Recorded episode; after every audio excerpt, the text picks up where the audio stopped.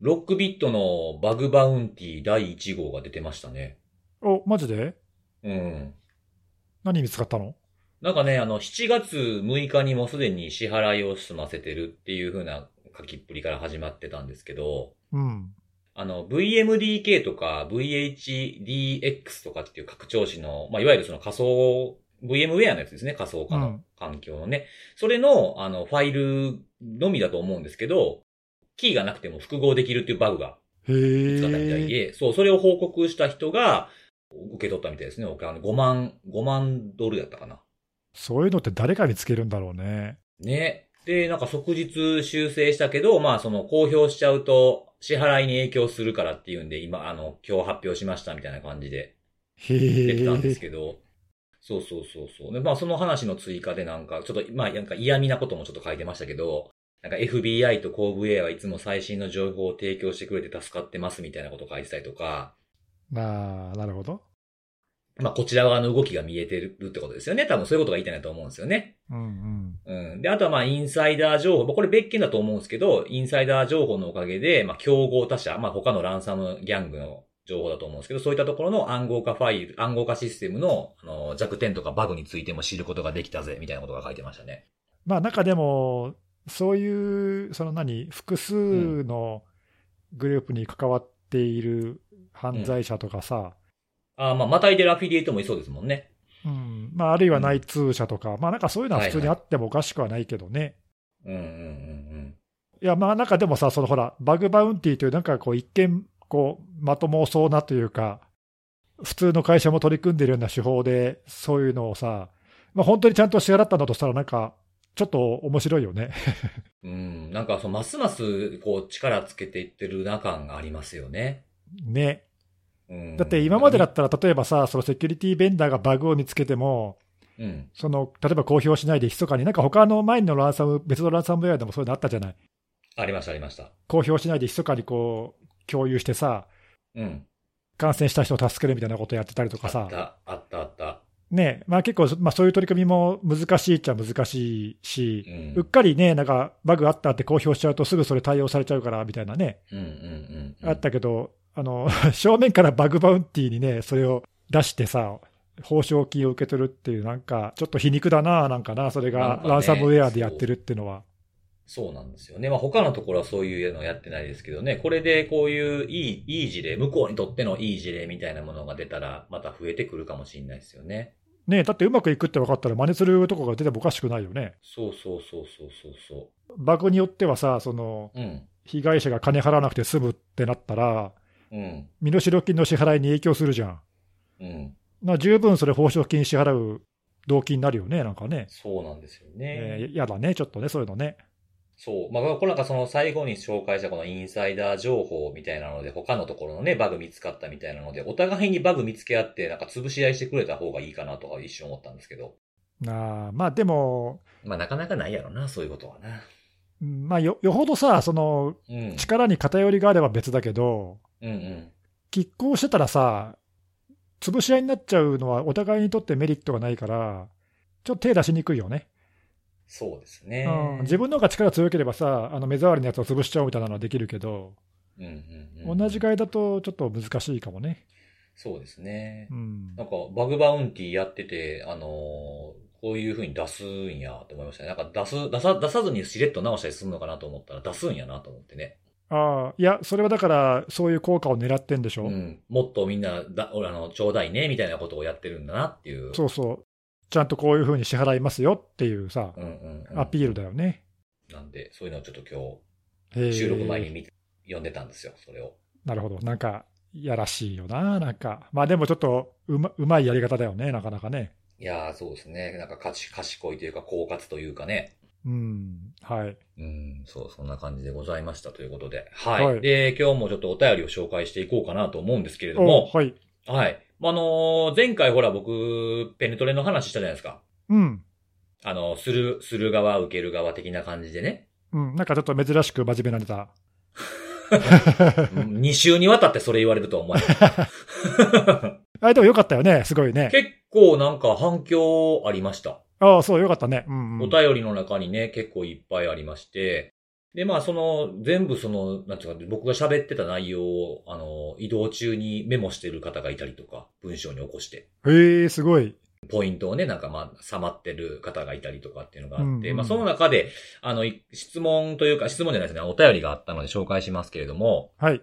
えー発注側の立場からすると、アプリケーション診断に比べると、ペネトレーションテストって対象範囲とか何に何をされるのかが分かりにくくて、不安感も大きいですね、というこう感想を持たれている方いらっしゃいましたね。ああ、なるほどね。これはでもちょっと僕ね、一つ、あの、前回紹介するというかお話しするときに、漏ら、漏らしてしまったなっていうポイントでした。ほやっぱりあの、初めてなんで何するか分かれへんからみたいなので、教えてくださいみたいなのを回答しに、そのためだけにこう説明をしに行く、提案の前のお話を何件か昔ってよく言ってたんですよ、そういうの。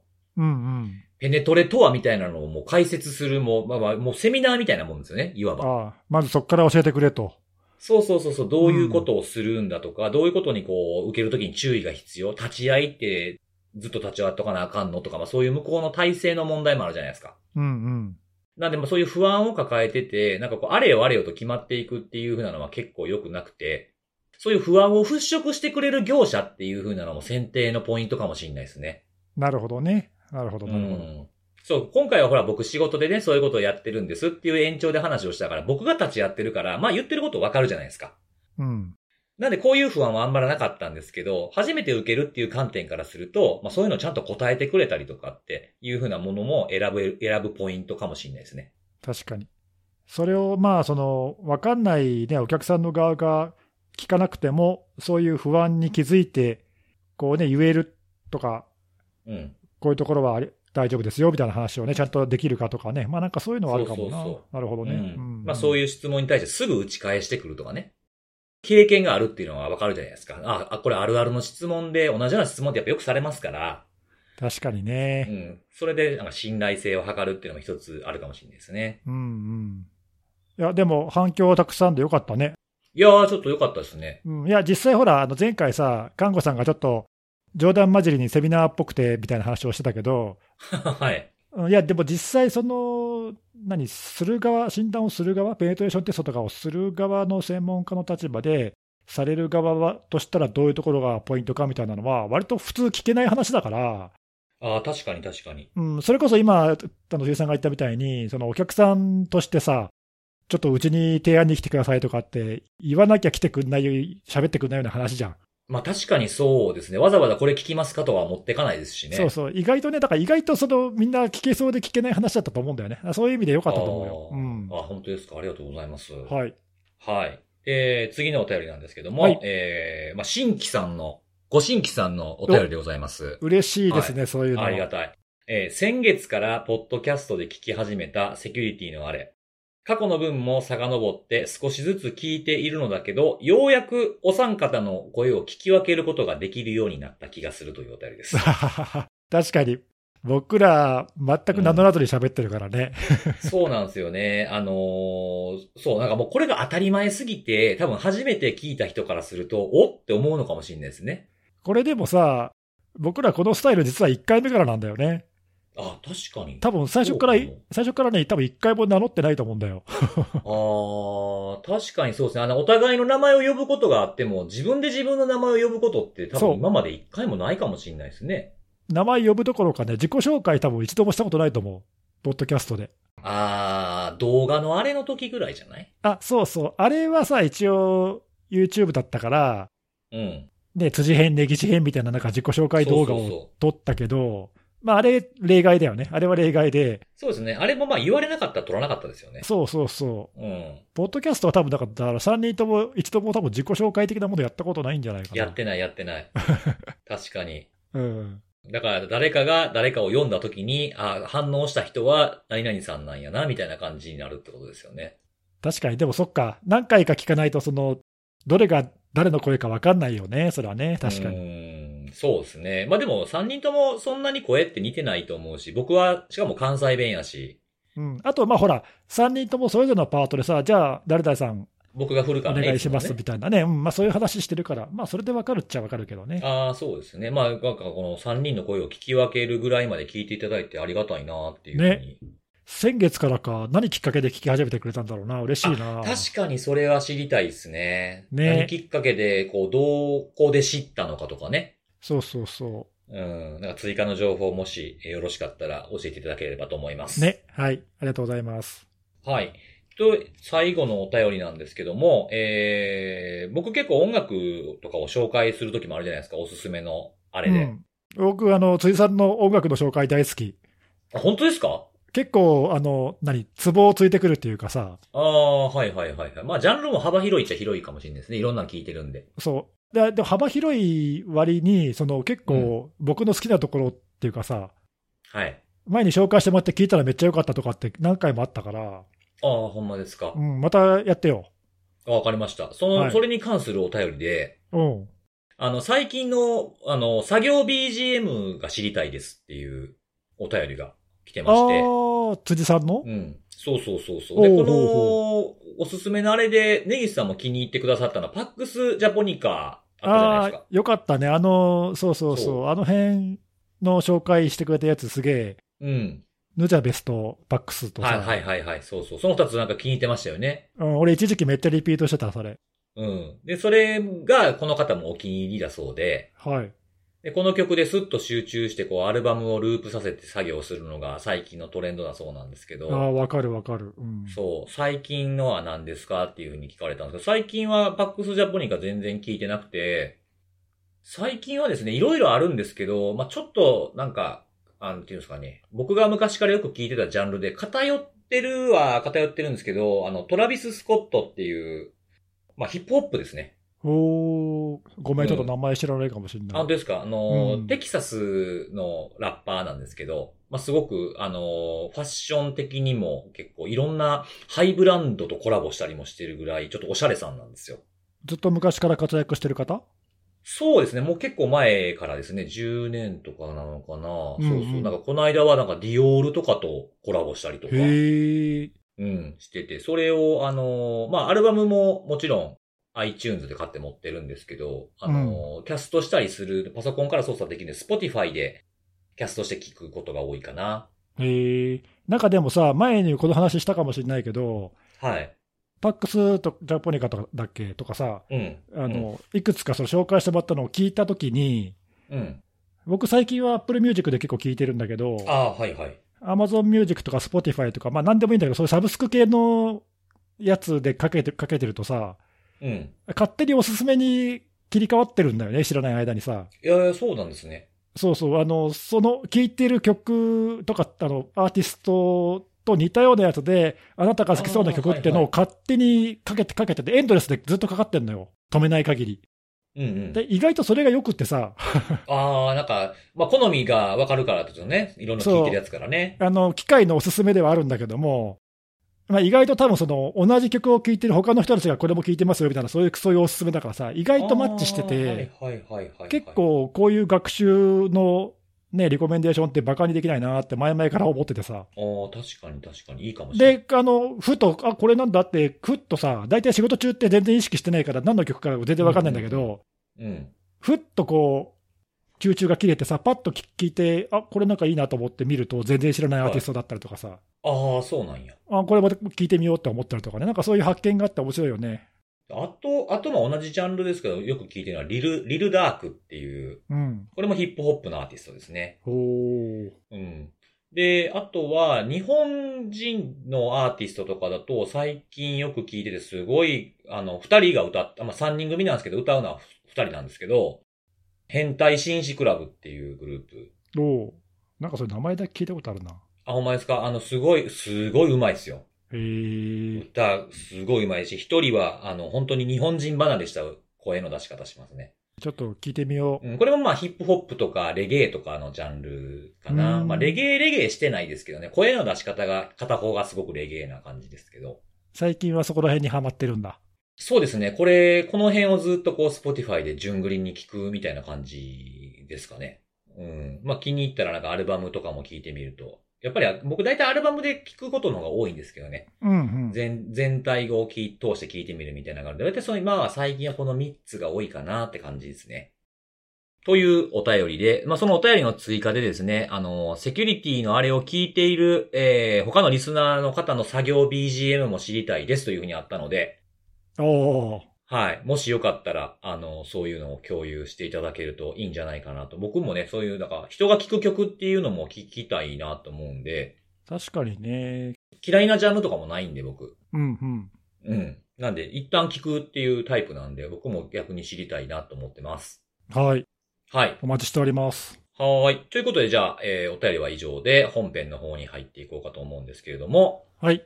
えー、じゃあ今日はネギスさんから行きましょおじゃあ、トップバッター行かせていただきますが、う。はいうん。今週はですね、はい。おなんかいきなり今まで一言も喋ってない人が出てきた。うん。はい、はい、言うてはりましたけど。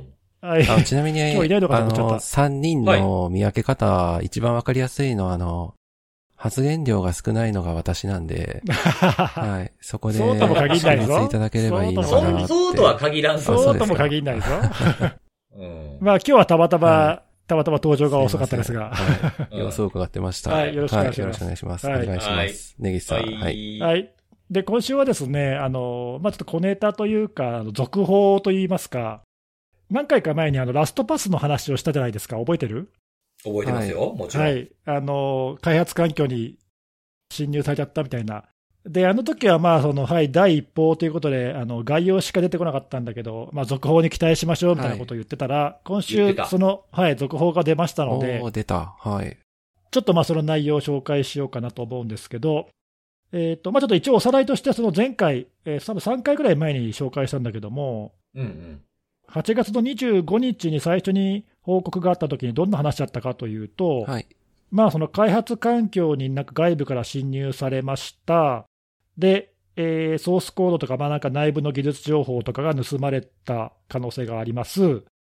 でもまあ幸いというか、お客様のデータは一切影響ないので安心してね、みたいな。まあなんかそんな話で、で、前回喋った時は、その初期侵入がどうやってやったのかわかんないし、まあその辺ちょっと知りたいよねっていうのと、あとそのお客さんのデータに影響がないっていうのはそこが論点じゃねえんだと。はいはいはい。そそれは当たり、それは当たり前だと。うんうん 仕組み上そうやろと。そう、そうなった時はおかしいだろ。で、そうじゃなくて、開発環境でやられたその影響はどうなったの？と、なんかコードとかになんか悪い影響とかなかったの？とか、そのプロダクションの仕組みになんか大丈夫なの？とかっていうのを僕が知りたいんですっていうことを、まあちょっと前回の収録で言ったんだけども、うん。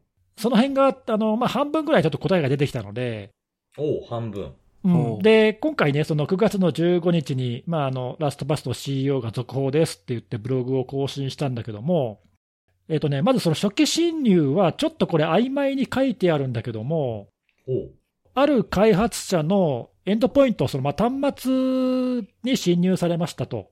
うん。で、その先がね、若干書き方が微妙なんだけども、その侵入した端末に攻撃者がとどまっていて、で、その侵入された端末の利用者というか、その開発者が、えーまあ、いわゆるその多要素認証を使って、開発環境に多分ログインしたんだと思うんだけども、その後に、えーその開発者のアカウントになりすましましたって言っているのね。うん。で、おそらくなんだけど、ということは、その端末に侵入って書いてあるけど、まあ、端末に多分マルウェアか感染かなんかして、うん。でそこにとどまっていた状態で、えーその端末を開発者が使って認証情報が盗まれたとか、まあ、なんかよくある、そういうタイプの攻撃だったのではないかなという思われる、まあ、マルウェアとか一切書いてねないんだけどないんだけども。はいはい。まあ、だからそのフィッシングとか、だからそういう系じゃなくて、まあ、なんか端末がややられたっていう系だというのいうのは間違いないと。うんうんうん。ただ、そのそれが実際にその、なぜその端末がやられたのかっていうのは、例えばなんかメール経由でやられたのかとか、うん。なんかそういうこ細かい経緯は全く書いてないんで、なんでかっていうのは分かんないんだけど、結局、だからその本当のその侵入の原因はよく分からないんだけど、うん。まあでもその端末がやられて、そこが起点になって開発環境に、まあ展開されましたみたいな、まあそういうことらしいですと。ということで、まあここはだからまあ半分ぐらいしか分かんないけど、まあそういうことだったんだ。まあなんでその開発者の人が何らかの方法で、まあ、何かリンクを踏んだか、マルウェア開いちゃったか、なんか分かんないけどね。はい。で、えっ、と、そのもう一個の方が大きな疑問、その開発環境への影響は大丈夫だったのっていう方は、まあ、これは割とクリアに答えてくれてて、はいえっとね、まずそもそもその前提として、このラストパスの開発環境は、そのプロダクションのシステムとは完全に物理的に隔離されていて、えー直接にはつながってませんと。と、なおかつ、まあ、その開発環境だから、その中に本番の顧客のデータっていうのも一切入ってませんと。一応そういう前提で運用してますというのがあって、でその上で、でもまあ今回侵入されたので、えーその開発環境で開発しているそのコードとかになんか問題がなかったかというのをレビューしましたと。で、その結果、まあ、そのソースコードにその不審な、例えばコードがなんか追加されたり変更されたりとかっていうのは、そういうあの兆候は全くなかったので、うん。えーそういうことは起きてませんと、うん。まあ、そういう結論だったということね。加えて、まあ、仮にもしそういうその開発環境で何かそのコードをいじるっていうことが仮に起きたとしても、そのさっき言ったみたいに、それがいきなり直接プロダクションに行っちゃうわけではなくって、まあ、なんか、まあよくこういう仕組み、他にもあると思うんだけど、ビルドとかリリースをする専用のチームが別にいて、ああ、はい。で、開発側がその書いたコードをちゃんとその厳密にレビューをして、コードレビューして、テストもして、継承してっていう、まあ結構厳格なプロセスがちゃんとあって、で、それは別のチームがやってますと。で、そのチームのそのプロセスを経なければ、そもそもリリースできませんと。もうワンクッションあるんですね。うん、まあ、それはそうそうかもしれないなと思うんだけどまあ普通、そうですね。大体そうですよね。うんまあ、あのそれなりの規模の、ね、会社であれば、まあそうかもしれないんだけど、なので、まあ、仮にその今回は何もなかったけども、仮に今回の攻撃者がなんかそういうコードにバックドアを埋め込むとかね、なんかよくあるそういうことをやったとしても、それが実際に顧客の環境に届くまでの間には絶対見つかるからっていうようなことが書いてあって、うんうん。だから安心してねっていうことが書いてあるんだけど、まあ、そうなんだろうなとは思うけどもさ、あのこれを見て、まあちょっと頭をよぎったのが、そのちょっと前の SolarWinds の supply chain attack って、ちょっと有名なやつがあったじゃない？ありましたね。ね、で、あれはすごい大事件だったけど、あれはそのまさにそのビルドするシステムがやられてしまって、うん。その毎回毎回 SolarWinds のソフトウェアをビルドするときに、自動的にその悪意のあるコードがそこに挿入されるようにっていう、非常にこう複雑なことを攻撃側はやったんだよね。うん。で、それがまあなかなか見つからなくて、あの事件になっちゃったんだけど、なんで、今回とね、その前回のそのソーラーウィンズとかのケースと、必ずしもその横並びで比較はできないんだけど、うん。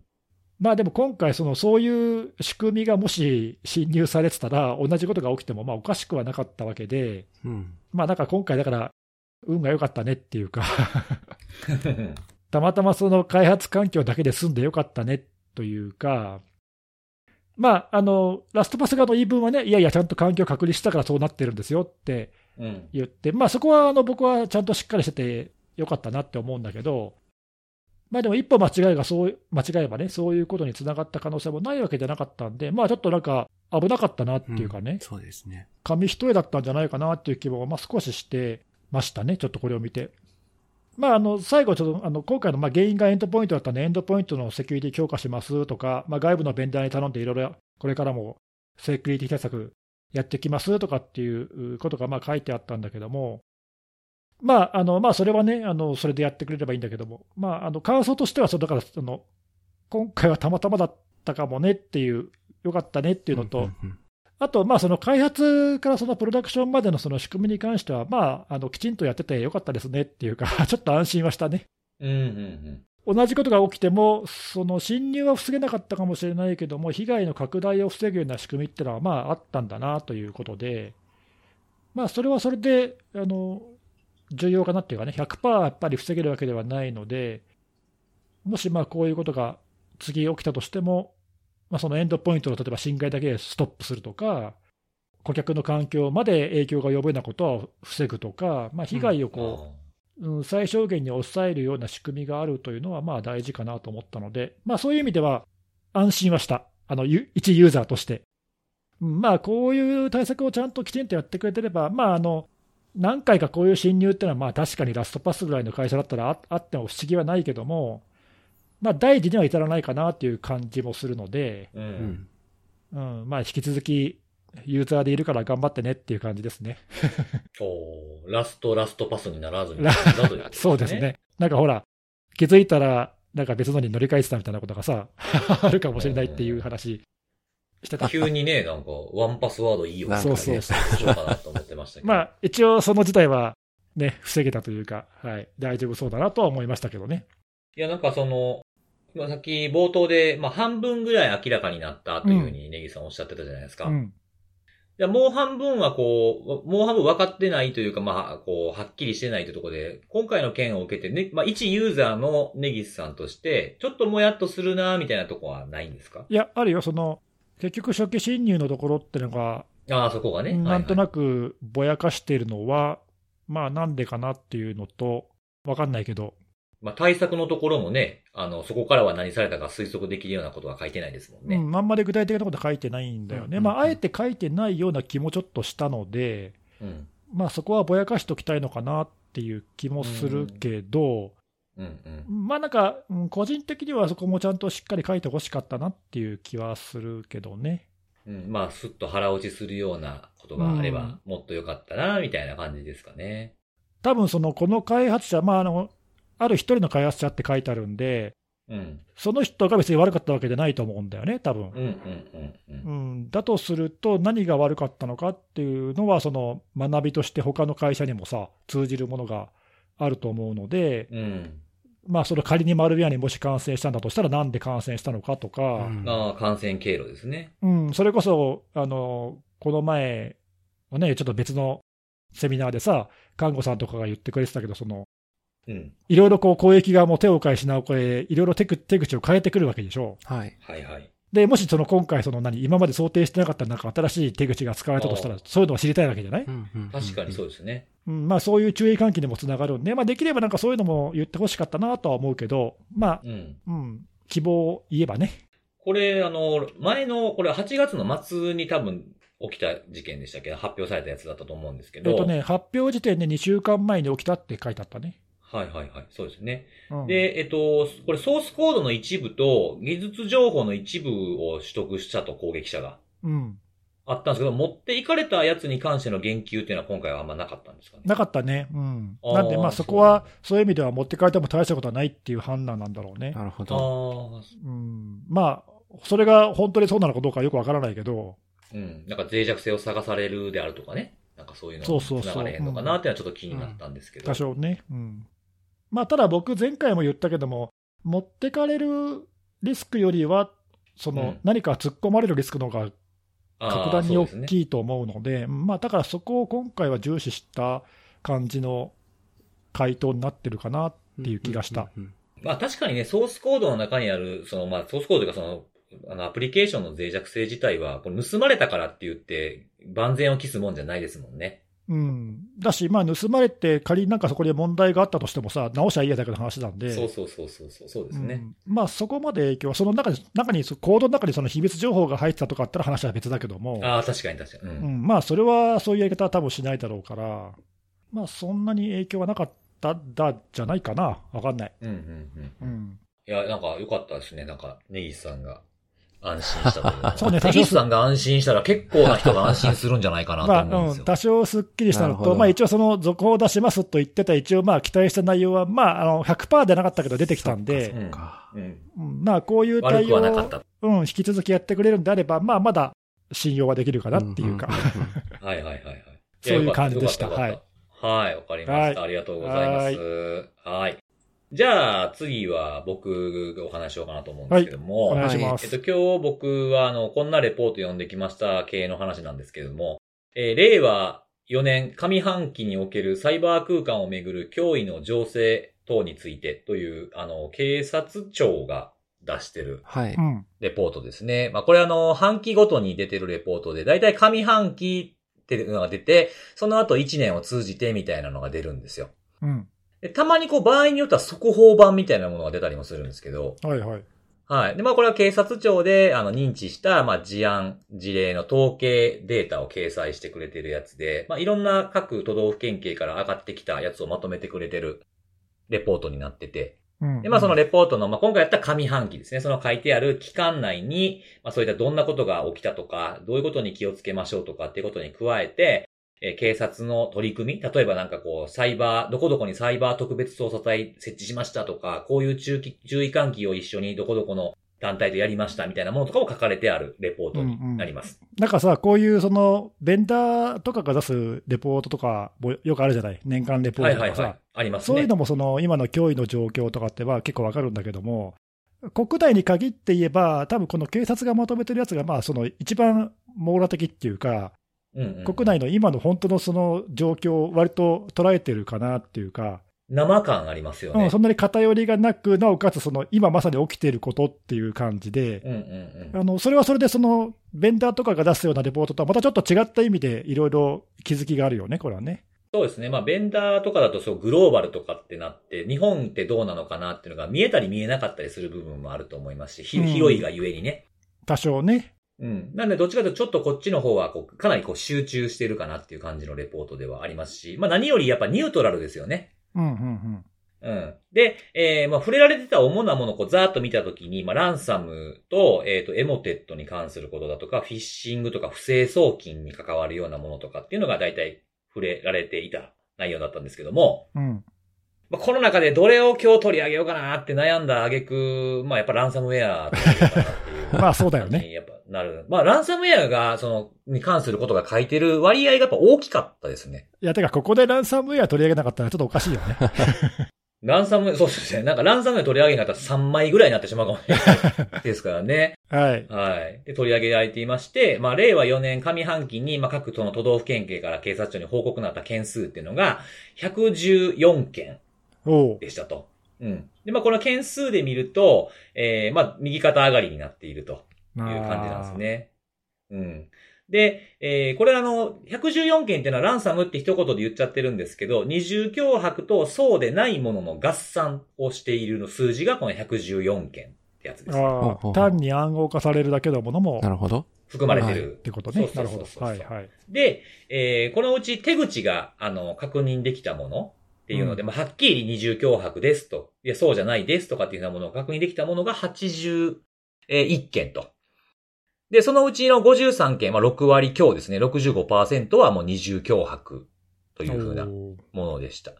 ちなみに、あの、僕が、あの、記録取ってるやつあるじゃないですか。いつもあの、毎月、折れ線グラフツイートしてますけど。はいはい。リークサイトに公開されてるやつね。うんうんまあ僕が、まあ、見、見てるというんではなくて、どっちかというと記録取ってるっていうやつだと、僕の範囲ではランサムギャングのリーク数で見たら11件ありました、この期間内は。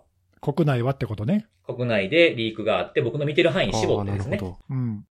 そのリークサイト、まあ、あの、辻さんのカバーしてる範囲っていう問題も一つあるかもしれないし、うんそうそうそうそう。あとでもその、そういうリークサイトに公開されてないけど、こういう感染して脅迫受けてるっていうのが、まあ、あるっていうものも示してるよね、これね。そうですね。まあこの11件っていうのは、あの、僕が見てる範囲だけというか、記録取ってる範囲だけで11件なんで、まあまあもっともっとあるっていうふうな、まあ警察に報告されてないものもあるでしょうから。そうだよね、そうそう。だからそう考えたら結構、あの、もっともっとずっと多くてもおかしくないよね、これね。そうです、そうです。はい。うんで、そのランサムの、まあ、中身といいますか、えー金銭の要求についてとか、こういうこういくつかこうポイントに分けて説明をしてくれているんですけれども、うん。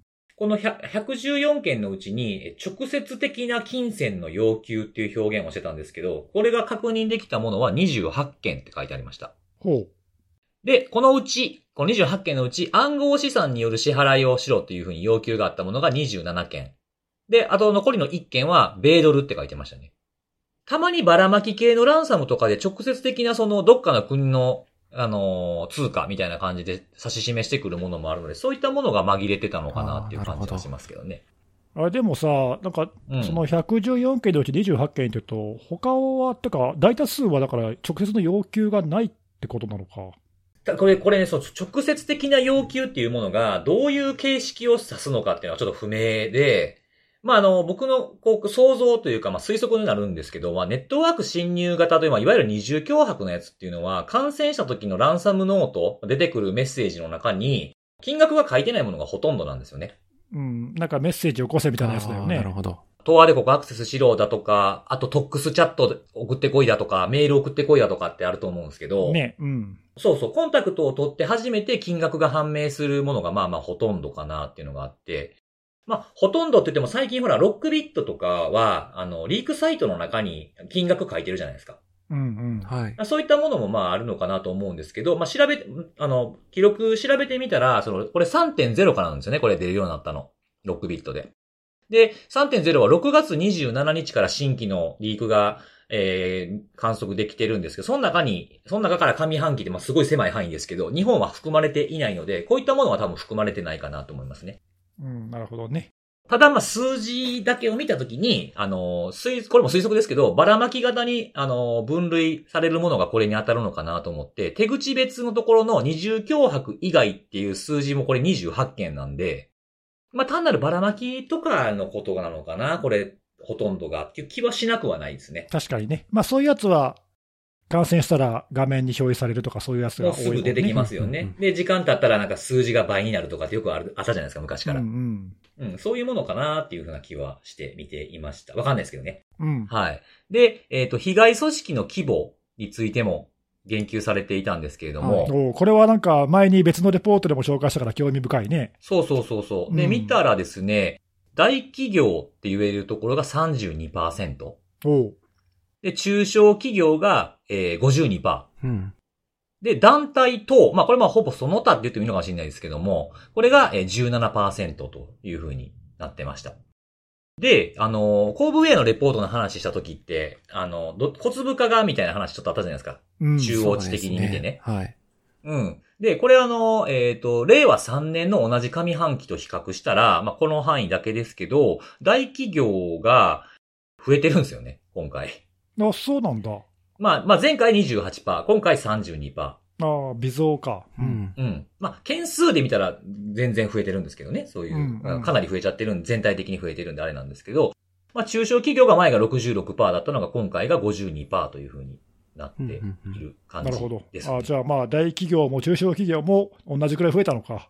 そうですね。だからまあ、こう全体的に見たらあんまりそんなに大きくは変わってないかなっていうそっかそっか。なるほどね、うんもっと中小企業がなんか割合が増えててもおかしくはないなと思ったけど、そうでもないっていうことか。そうですね。うん。まあなんかこれからも多分このレポート続けて出してくださると思いますし、あの、1年まとめてっていうのは今度次出る予定だと思いますから、この流れでいくとね。うん。えそこでこの今年全体っていうふうに比べて、去年全体っていうふうに比べたときにどれぐらいここに変化があるかっていうのはちょっと注目してみてたいなっていうふうに思いました。そうだね。で、えー、それは規模の話ですね。で、被害の実態っていうのがあって、ここも結構気になるポイントだと思うんですけども、はい何が書いてあるかというと、復旧等に要した期間と費用についてアンケートしてる。おお生々しいね。なかなかこ、こういうのあんま出てこないですよね、あんまり。うんうん。で、え期間に関しては、この全体の114件のうち53件、えー回答、有効な回答をもらえたというふうに書いてありました。で、えっと、この円グラフの中には、割合の中には、あの、復旧中っていうものが含まれるんですよね。うん。おおで、この復旧中って、なんか、アンケート取った日に復旧し始めたかもしれへんしっていうのもあるから、これちょっとは省いた方がいいかなとは思うんですけど、それが大体の全体の26%、まあ53件中14件の、まあ2割、3割ぐらいか。っていう風になってたんですね。それはまあ省いた上で見てみたら、復旧までに1ヶ月以上要したものが23%。で、それ以下、えー即時から1週間未満、1週間以上1ヶ月未満っていう風なものが、えー51%でした。まあこれ多いと見るか少ないと見るかっていうのはちょっと難しいかなとは思うんですけど、まあこんな感じでしたね。うん。さっきの、あの、企業規模とか、多分そういうのにもちょっと影響するよあね。、そうですね。なんかもしかするとこの内訳見たら大企業の方は短くて進んでるとかっていうのはもしかしたらあるかもしれないですよね。し、逆にその企業の規模が大きくて感染規模も大きいケースだったら復旧も時間かかるだろうし、みたいなね。うんうんうんだから結構ケースバイケースでいろいろ変わってくるとは思うけど、なるほどね。でもちょっと面白いな。うーん。な、ネギさんが今おっしゃったみたいな、その、企業規模もあるでしょうけど、ネットワーク侵入型系なのか、ばらまき系なのかによっても変そうわるでしょうね。そうそう。だいぶそういうののよによって、これって変わってくるよね、これね。そうそうそうそう。なんかバックアップをね、人手によって潰してきたか、そうでないかによって全然違うと思いますしね。うん。うん。っていうふうなものでした。で、えっ、と、費用に関して言うと、49件有効な回答がもらえたというふうに書いてあったんですけれども、このうち1000万円以上5000万円未満っていうのが37%。で、5000万円以上というのが18%。で、1000万円未満っていうのが44%で、まあ半分弱ぐらいいう風な感じでしたね。で、ここでちょっと僕気になったなっていうふうに思うのが、えー、100万円未満っていうのと、100万円以上で500万円未満っていうのがあって、これ合わせると34%ぐらいになるんですよ。はい。うん。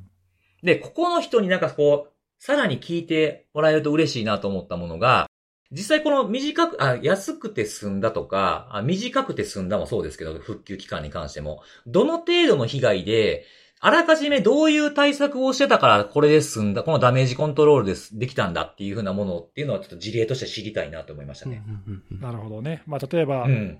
バックアップから迅速に復旧できたのか、うん。一からシステム作り直したのかとかでだいぶ変わってくるもんね。そうそうそうそうそうそう。うんあとはなんか、さらにここ、さらにこういっぱい暗号化されないように、ここで食い止めることがこれによってできたとかね。なるほどね。そう。で、まあ、金額っていうふうなところで見ると、これもさっきちょっと触れたあの、コーブウェアのあの、えっ、と、身代金の中央値が下がってますみたいなやつで、490万、まあ、だいたい500万円ぐらいに中央値がなってきて下がってきてますよ、みたいなお話が、前に紹介したと思うんですけれども、うんはい。ここで、この中央値を下回るような費用で復旧できるんだったら、まあ、身代金を安易に払わなくても済むっていう巧妙があるんじゃないかなと思ったんですよね。うん。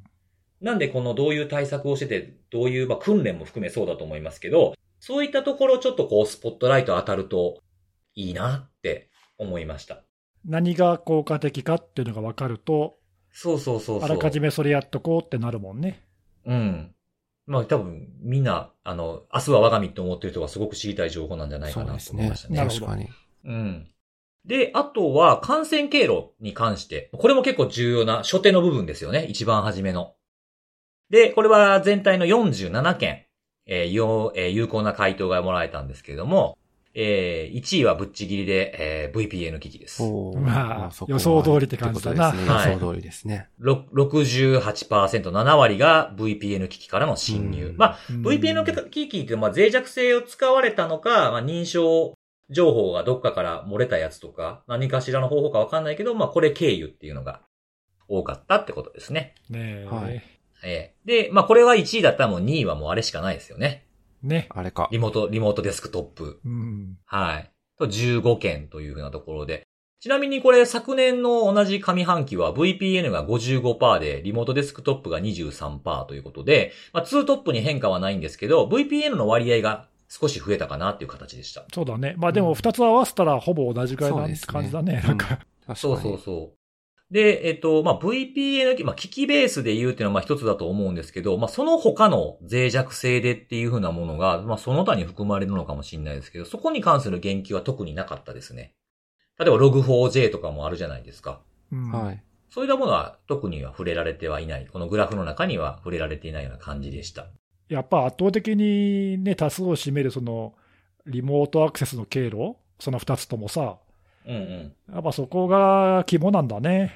うん。うん。少なくとも現状ではっていうかね、去年、ことと今年とかの現状では、まあそういうところの見逃しっていうか、脆弱性の対応が不十分だったのか、わかんないけど、認証情報どっかから取られたのか、まあそれはちょっとわかんないけども、はい。うんうんいずれにしてもそこの経路に対するこう防御がちょっと不十分だっていうところが、まあ感染した組織では大多数を占めてるっていうのが、そうですね。ね、うん、まあこんだけ明らかに結果として出てればね、まあ、ずーっと旨味のある経路なんだなって思いましたね。ついこの間もほら、あの、不正アクセス受けたところ、調査結果っていうのをクリーンテックスっていうところが出してましたけど、はい。あそこがね、あの、過去に VPN 機器の脆弱性で流出したと考えられる認証情報が使われましたっていう発表されてたので、まあ、まだまだそういうのがあるんだなってことですよね。そうですねね。残念ながらまだ。うーん。この辺はだからもっともっとその、これだけ言われていても、まだやっぱり、このね、今年の上半期で起きてるんだとすると、うん。まだだからこう、その注意喚起が行き渡ってないというか、そうですね。うん、ちょっとそういう残念なところを感じるよね。まあなんかこう、終わったことと考えずに注意喚起も引き続きなんかしていかないといけないんだなっていうふうには思いましたね。そうだね。どんどんね、う新しいことの話みたいになりがちかもしれないですけど、ううんん、まだまだね、こうなんか取り残されてしまっている人たちっていうのがいると思うので、はい。はい、言っていかないとなとは思いましたね。で、最後、あの、バックアップちゃんと取ってましたかっていう、おはい。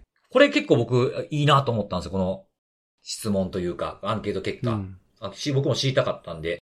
で、バックアップ取得の有無っていうふうなところで、有効回答件数が56件、まあ半分ぐらいですかね、だったんですが、そのうち取得していたっていうふうに言ってるのは86%。で、取得していなかったのがえー14%という結果でした。うんうんうん意外と取ってないっていうのも、まあ規模にもよるんでしょうけどね。バックアップしてなかったっていうのもあったみたいですね。まあでもこの86%っていうのは僕があの、あの、セミナーあの、まあお客様を入れてやってた頃のセミナーとかだと結構僕聞いてて、バックアップちゃんと取ってるっていう人っていうふうに手挙げてもらったりとかたまにしてたんですけど、はい。うん。まあ大体9割ぐらいなんですよね、手挙げるとね。ああ、そうなんだ。そうそうそうそう。まあざざっくりですよ。まああの目で見てですけどね。で、なんか残りの10%ぐらいは、まあ半分ぐらいは寝てる人なんで、まあこのグラフとあんまり変わりないって言ってもいいのかな、なんていう。まあこのアンケートでは寝てるっていうのはないんで、あれですけどね。で、大事な肝の復元結果っていうところを聞いててですね。ここ大事ですよね。はい。それが気になるよね。そうそうそう。で、これでバックアップを取得してたよって言ってたさっきの48件の86%のところに聞いているんですけども、復元できたっていうふうに言ってるのが22%。あらららら。うんうんうんで、復元できなかったが残りの78%。8割は、さっきと同じような8割ぐらいは戻せなかったっていうふうに言ってるってことなんですね。その復元できなかった理由は書いてないんだよね。書いてないんですよね。ね、それ知りたいよね。なんだろうね、バックアッップの仕方がね、不備があったのかとか、取れたつもりが取れてなかったのかわかんなんかわかんないけどさ、とか、あと間が空きすぎてたとかね。ね、実際の事例でもそういうの聞くじゃない。ね、結局バックアップが使い物にならなかったみたいな話っていうのは、うんうんうんまあね、あの、割とよく聞く話なので、まあ不思議はないけどさ、不思議はないけど、やっぱりこんなに多いんだね、復元できなかったっていうのは。そうですね。まあこれ、バックアップ取ってたけど、潰されて復元できひんかったのも入ってんのかな？あ、そっかそっか、それもあるか。うん、もしかすると。うんもしかするとね。いや、うんでもさ、それがまあ確かにあるとしても、それってでもその、いわゆるそのネットワーク侵入型じゃない、うんそうですね。はい。まあそうとも限らないけど、まあ多分そうだとすると、うん。ね、取ってたはずが復元できなかったっていうのが、多少なりともあるとするとさ、はい。いやバ、バックアップとはっていう気持ちになるよね。確かに。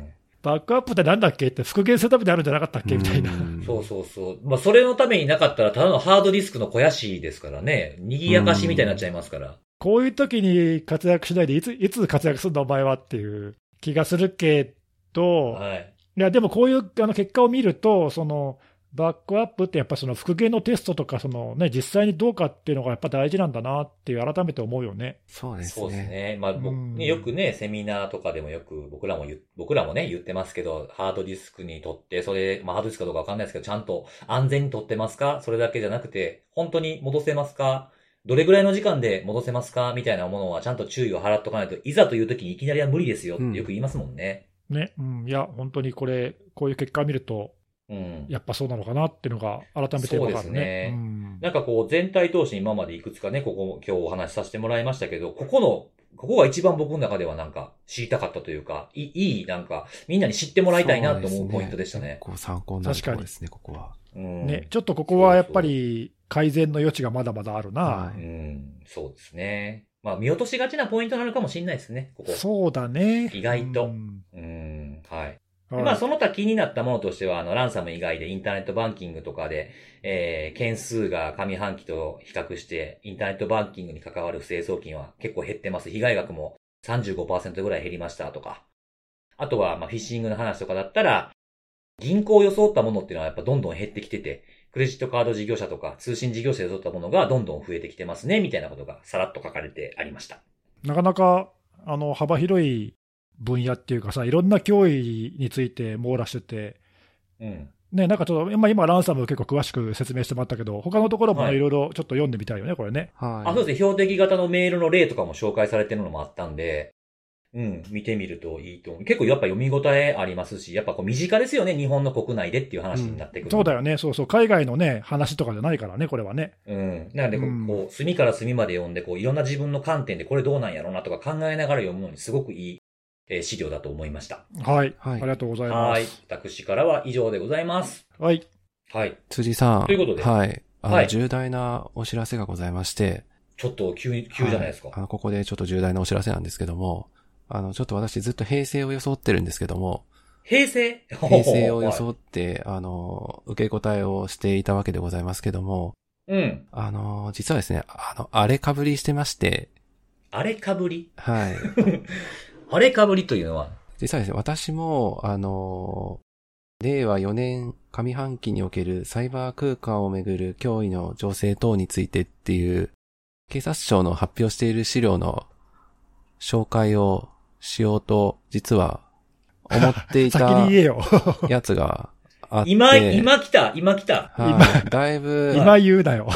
だいぶね、ええこれあの、ちょっとどうしようかなと。えーあ、でもほら、ネタは被ってるけど、珍しいね、はい珍しいこともあるもんだね。そうですね。ちょっとね僕とカンコさん被るの珍しい。あの、ランサムに近寄っちゃいけないなっていうのを改めて思いましたね。はい。あでもせっかくだからさ、そしたら、あの今紹介したランサム以外で、ちょっとポイント、なんかもし看護さん気になるとこあったら教えてよ。結構大体辻さん喋っていただいたんですけど、まあ、やっぱりあの、うん。フィッシングの件数が、あの、かなり、えっ、と、フィッシングサイトかな？件数が増えてますよっていうのは、あの、警察庁の今回のこのレポートにも書いてあるし、フィッシング対策協議会でも、まあ、あの、結構報告されてるところではあるんですけど、このちょっと件数が少し、あの、実態とちょっと違ってきてる数字かなっていうのはあっうんうんてですね、はい。はいはい。最近のそのフィッシングサイトの、まあ一つのトレンドとしては、なんかあのめちゃくちゃサブドメインを発行して、大量の、はい、URL を生成して、で、まあその先に紐づいている、まあ実際のサーバーは、まあ数台みたいな、まあなんかそんなものっていうのが、まあちらほら、名前だけが多いってこいとですかね。つぐらいだったかな？ゴールデンウィークぐらいからかな？なんかそれぐらいから結構見られるようになってきていて、うん。フィッシング対策協議会のあの、件数も見ていただくとわかるんですけど、めちゃくちゃ増えてるんですよね。あの、夏前ぐらいから。はい。うん。まあ、なんで、その辺の影響を受けて、まあ、数字がやっぱりそういう感じで増えてたりするんだろうな、となるほか。ど。はい。まあ、あとは、えっ、と、まあ、一方で、インターネットバンキングで、まあ、さい、な、ちょっと私あの、この切り、切り方っていうのが、ちょっとよくわかってないんですけど、最初が、1、1番目が、令和4年上半期における脅威の動向っていうので、今、ついさんがまさに解説してくださっていたような話とかが結構バババッと書かれていて、で、二つ目のところが、これ主にモニタリングしてる情報などが主だと思うんですけど、サイバー空間の脅威情勢っていうのがまた二つ目にあって、はいはいはい。なんかうん。似たような感じのやつなんですけど、インターネットバンキングの実際の不正アクセスにつながった件数っていうのが結構、あの、数字として変わってきてるなっていうのは私もちょっと見てて思ったところで、その前回の、えー公表されている令和3年度分だと、えー割合で言うと24%が、まあ、被害に遭われていたんですけども、まあ、今のところ、令和4年の上半期としては、11%か。えー、まあ数としてかなり、まあ少ないという感じにはなってるので、いわゆるインターネットバンク、さっきのフィッシングとかもそうだと思いますし、まああるいは地方銀行とか比較的小さな、あの、規模の金融機関を含めて、まあ対策とかも、二要素認証を含め、まあしっかりされているっていうのも、まあ影響が、この辺ちゃんと出てきてるのかなというところで、まあ、っぱり気になるところとしては、あの、直接不正アクセスするんではなくて、まあ、まあなんか別の手口っていうのが、やっぱり出てこないかなとかっていうのは気になってきたりとか、あと読んでて気になったところ他に、すいません、なんかすごいサミダレでポツパツパツ喋ってしまってるんですけど、今回、一番最後の、えっ、と、ページ参考の2っていうのが追加されてるんですけど、これが結構今後注目したいものかなと、個人的には思ってまして、はいはい。これ何かっていうと、あの、今年の4月に警察法の一部が改正されたのはご存知だと思うんですけども、サイバー警察局とか、サイバー特別捜査隊とかが設置されたと思うんですね。この法改正を受けて。今回のその法改正を受けて、まあそういったところが対応される事案っていう形で、サイバー事案っていうくくりが新たに作られてですね。うんうん。まあ、あの中身としては、あの、これまでも計上されてたような、えっ、と、電子計算機使用詐欺とか、不正アクセス検証とか、まあ、あるいは、まあ、詐欺とかも入ってるのかな？詐欺とか窃盗も入ってますね。まあ、そういったものが入っている。まあ、この資料上の説明だと、サイバーセキュリティが害されることや、まあ、他の情報技術を用いた、まあ、不正な行為を通じて、えー、個人の生命や財産、公共の安全秩序などを乱す、害す恐れのある事案みたいな、まあそういった整理がされているので、まあ日本の、まあサイバー空間における、まあ治安情勢みたいなのを、まあ一つ、まあ示す数字として見れるかなというところで、まあ今回、まああの上半期としては457件という形で数字が列挙されているので、まあちょっとこの辺の数字がまあ、今後どういう風に動いていくかなっていうのは注目して見ていってもいいのかなと。まあ、あと、さっき、この資料、も本当に冒頭のところで、あの、ネギスさんもお話しされてたように、あの、非常にオフィシャルな数字というか資料になってですね、なんかこれまでだと、その、まあ、この手の、なんだろうな、サイバー攻撃がどうとか、あの、情勢がどうとかっていう話っていうと、比較的なんか NICT が発表していた数字っていうのが、まあ定期的に取り上げられていたイメージが強いんですけど、まあ最近はこの警察庁の公表されている資料も結構強くメディア等でも報じられているところで、実際、私新聞読んでるんですけども、新聞見てても、一通りの主要メディアがこの件取り上げてるのかなと。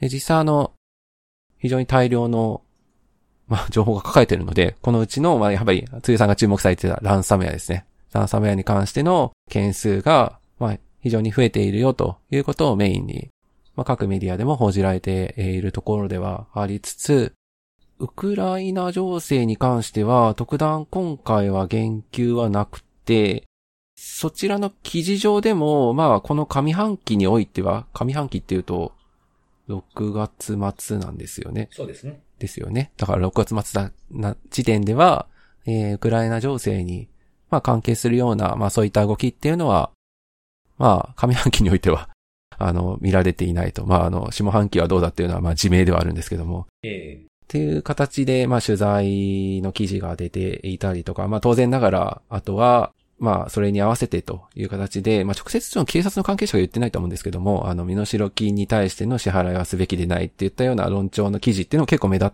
たなとまあそういった印象は、まあこの件と実際にこれを取り上げている報道などを見て、えー、感じたものです。はい。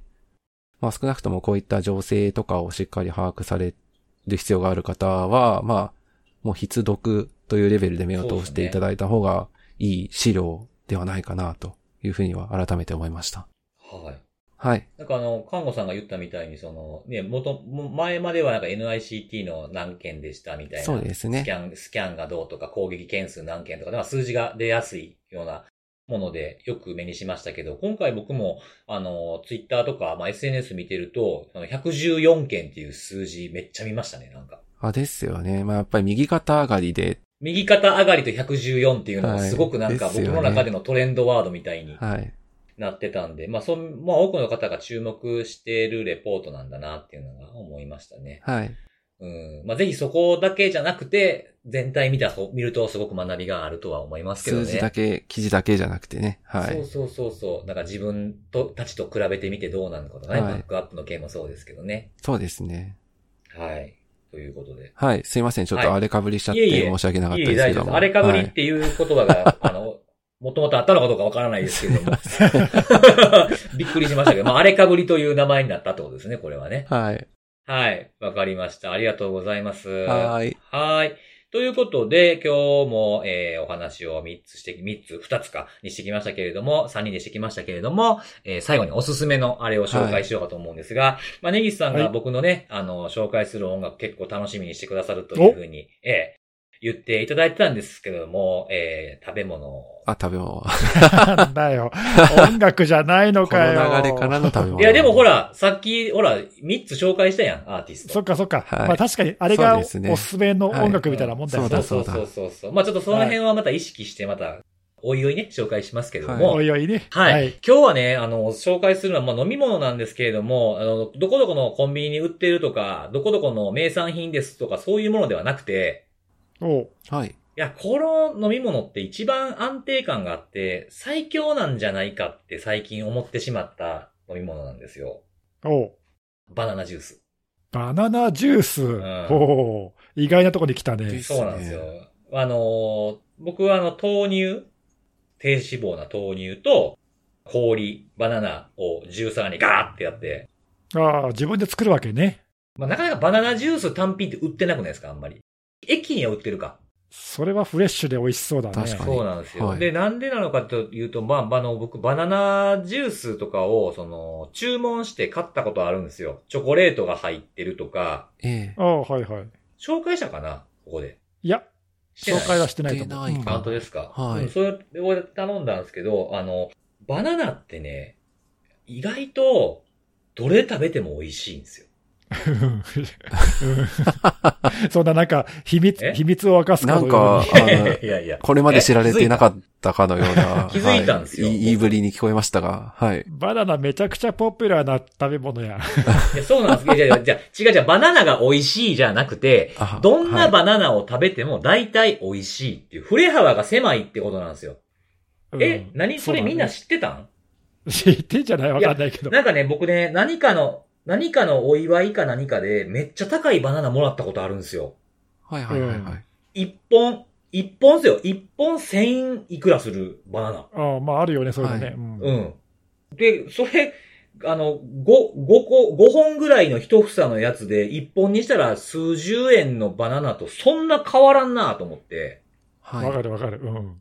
そバナナってさう。、うん。まずいものってなんか探すの難しいよな。そうなんですよ。よ。まずいバナナってどこにあんのって思うぐらい。うん。確かに。バナナって昔からさ、その優等生っていうか、その価。格も割と安定してるし、。はい。うん。うん。あの、お、美味しいものが割と手軽に手に入るって、そういう意味では非常にいいよね。はい。そうそう。うんなんかね、その、いちごにしても、みかんにしても、ぶどうにしても、桃にしてもね、りりんごなしにしても何でもそうなんですけど、なんか食べてみたら、おお、全然味せえへんみたいなやつもたまにあるじゃないですか。水、水っぽいやつとか。そうですね。まあ中にはあるよね。はいうん、で、も、全然何これ、売れてないんじゃんとかって思うバナナ出会ったことなくない？ね。うん。いや、バナナは本当にね、手軽に入る手に入るものでも美味しいよね。はい。そうなんです。え？何？何の気づきもないえ？紹介してるこれ。いやいやいや い。やいやいや。バナナ、はいバナナ、じゃあバナナじゃなくてバナナジュースでしょ？バナナ、そうよ。うん。はい。いつ、いつもお思ってた味が食べられるんですよ。しかも安くて。僕もバナナ大好きだから毎日食べてるけどさ、うん。ジュースにして飲むってことはあんまりしないんだよな。まあ、ちょっと手間もかかりますからね、ちょっとうだけ。ん。あでもバナナジュースはいいよね。なんか、うん。うん。何この空気。ごごめん、ちょっと、すごいよ、ね。どういう反応していいかなんかわかんなくなっ、たこう、紹介した時の感想がバナナジュースいいよね。もう、何もなかった人のコメントですよ、それ。ごめん、ごめん、ちょっと今、うん何かひねり出そうと思ったけど、言葉が出てこなかった。本当です。まあえ、じゃあちなみにさ、はいそれ、はいあの、何？よくある、え駅のお店とかさい、ろんなあ、ありますあれ、あるあるある。はい。まあ、そうそう、まあそういうところ行けば、そのフレッシュなその場で作ってくれるの飲めるけど、はいそうでなかったら、基本自宅で作る以外ないよな。そうですね。でも、バナナって大体コンビニに売ってますからね。いやいや、材料はどこでも売ってるけど、えその、いやだから、辻さんのおすすめとしては、うん家でジューサーミキサーでバナナジュース作るとええよっていう、そういうおすすめってことよね。え。う。うんん。家にない人はどうしたらいい？買うんですよ。買うんですか？あだから、その、ある、ある意味、今日のおすすめのあれは、ジューサーかもしれないですね。ージューサーを買えってことですか？なんかちょっと違うな、それ。いや、もう僕の中ではすごい発見だったんですよ。バナナは安定感があるっていう。まあ、そこは、全くもって同意です。はい。はい意外とみんな気づいてたんですね。なんか、まずいバナナないっていうことに。そうね、うすうす気づいてた。い。はい。安くても高くてもそんな変わらん、美味しいっていうそうそうそう、うんなんかね。ことなんで、えーはいもう僕は何も今日これ以上掘っても出てこないです。はい。うんありがとうございましたよかったら、よかったら作って飲んでみるといいんじゃないかなっていうことで。そうですねはい。はえないなんかさ、ほら、ちょっと一味変えるためにこれ入れるといいよとか、なんかそういうのないの？作り方になんかあるんですか？そうそう、なんかコツ、コツがあるとかなんかないの？そういうちょの。っとこだわり的な。豆乳ぐらいしかないです。豆乳ですか？豆乳であーわかりました。はいはいは うーん。はい。投入がおすすめということで。そうですね最悪カットかもしれんな、これ。いやいやいやいや、カットせえへんよ、こいや、れはむしろ面白いやつです。うんはい。わかりました。はい了解でございまはす。はい。ということで、また来週のお楽しみです。バイバイ。バイバーイ。